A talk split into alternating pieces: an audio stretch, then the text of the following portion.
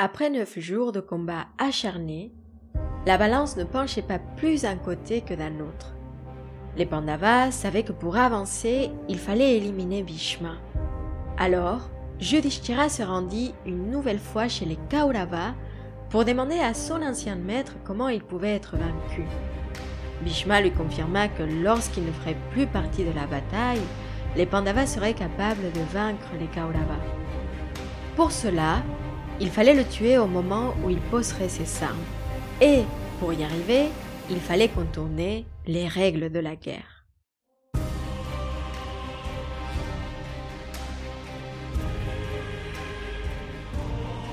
Bhishma savait que son destin l'avait rattrapé. Pendant la bataille, il apprit que Sikandine, fils de Drupada, se battait aux côtés des Pandavas. Et tout le monde savait que ce fils était né une femme pour ensuite devenir un homme. Au fond de lui, il était sûr qu'il s'agissait de Amba.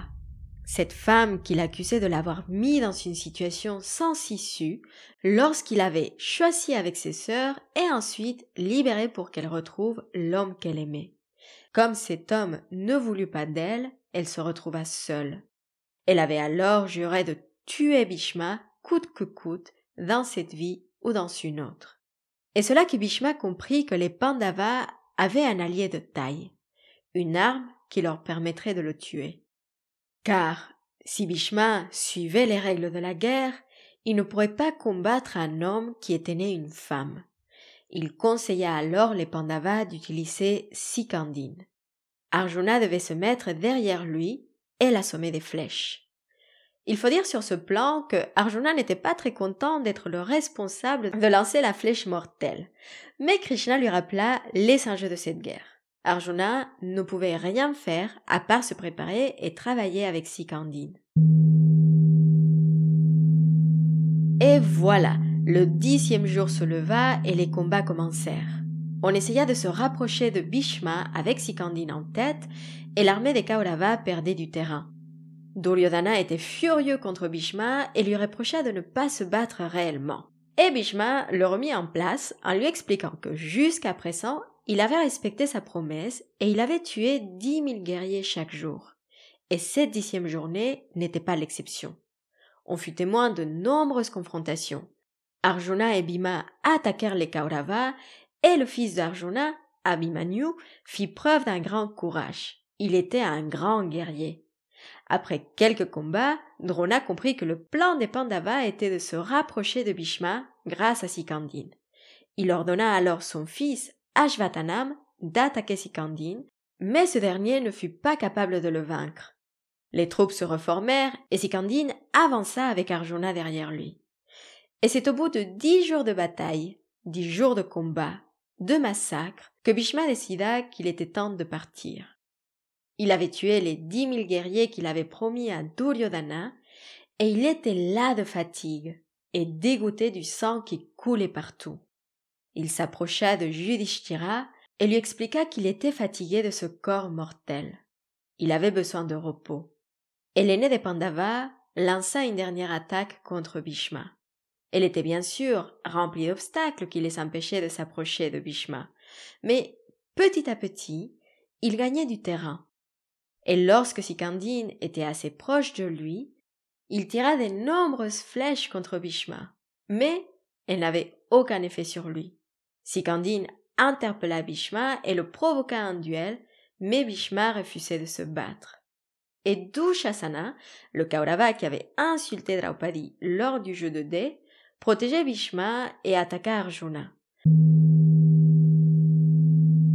Drona demanda à toutes ses armées d'attaquer Arjuna en même temps, et le fils Andra utilisa une arme divine pour les détourner et les éloigner de lui.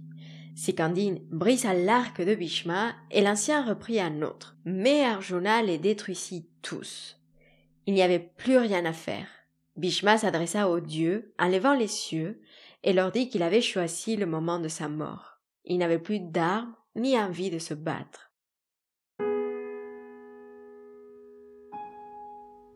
À ce moment-là, une douce pluie tomba du ciel.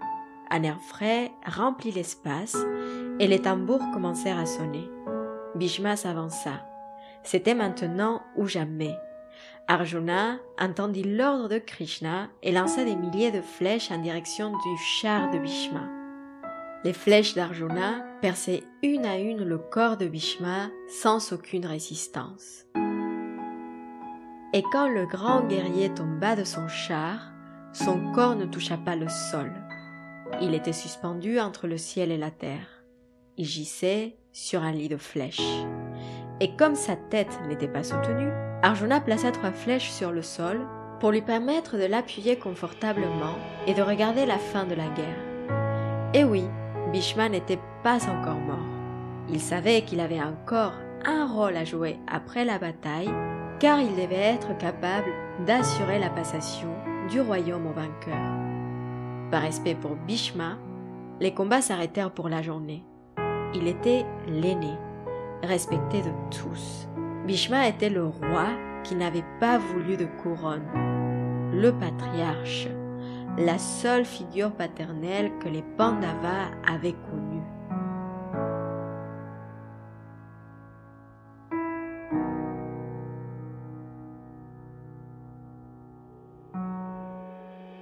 Le dixième jour de la guerre arrivait à sa fin. Mais c'était loin d'être la victoire pour les Pandavas, qui devaient encore vaincre Drona, Karna et Duryodhana. Pour l'instant, il était temps de se reposer, de prendre des forces pour la suite. Et voilà pour la dixième journée. Avant de vous quitter, je voulais partager avec vous ce que je retiens de cette histoire. Parce que dans ces histoires, on a souvent affaire à des pouvoirs surnaturels. On les retrouve d'ailleurs aussi dans les Yoga Sutras de Patanjali. Mais quand on y pense, ils sont le symbole de ce que nous pouvons un jour probablement faire si nous sommes capables d'avancer sur notre chemin de connaissance du soi.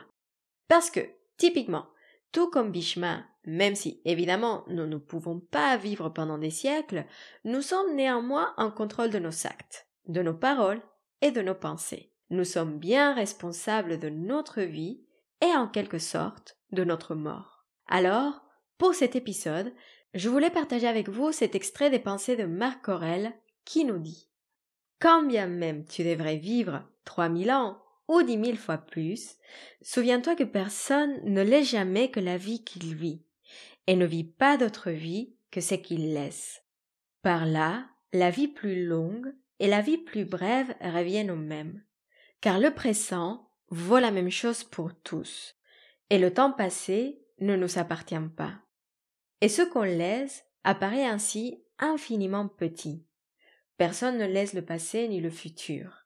Quand comment pourrait-on être privé de ce qu'on ne possède pas?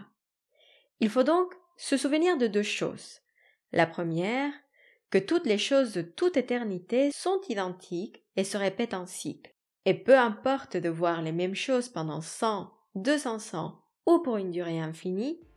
La seconde, qu'on vive extrêmement vieux ou qu'on meure extrêmement vite, c'est le même instant qu'on quitte. En effet, on ne sera jamais privé que de l'instant présent, puisque c'est la seule chose qu'on tienne et qu'on ne quitte pas ce qu'on ne tient pas. Avec ces mots, je vous laisse pour aujourd'hui et je vous souhaite une excellente journée ou une bonne soirée. Prenez soin de vous.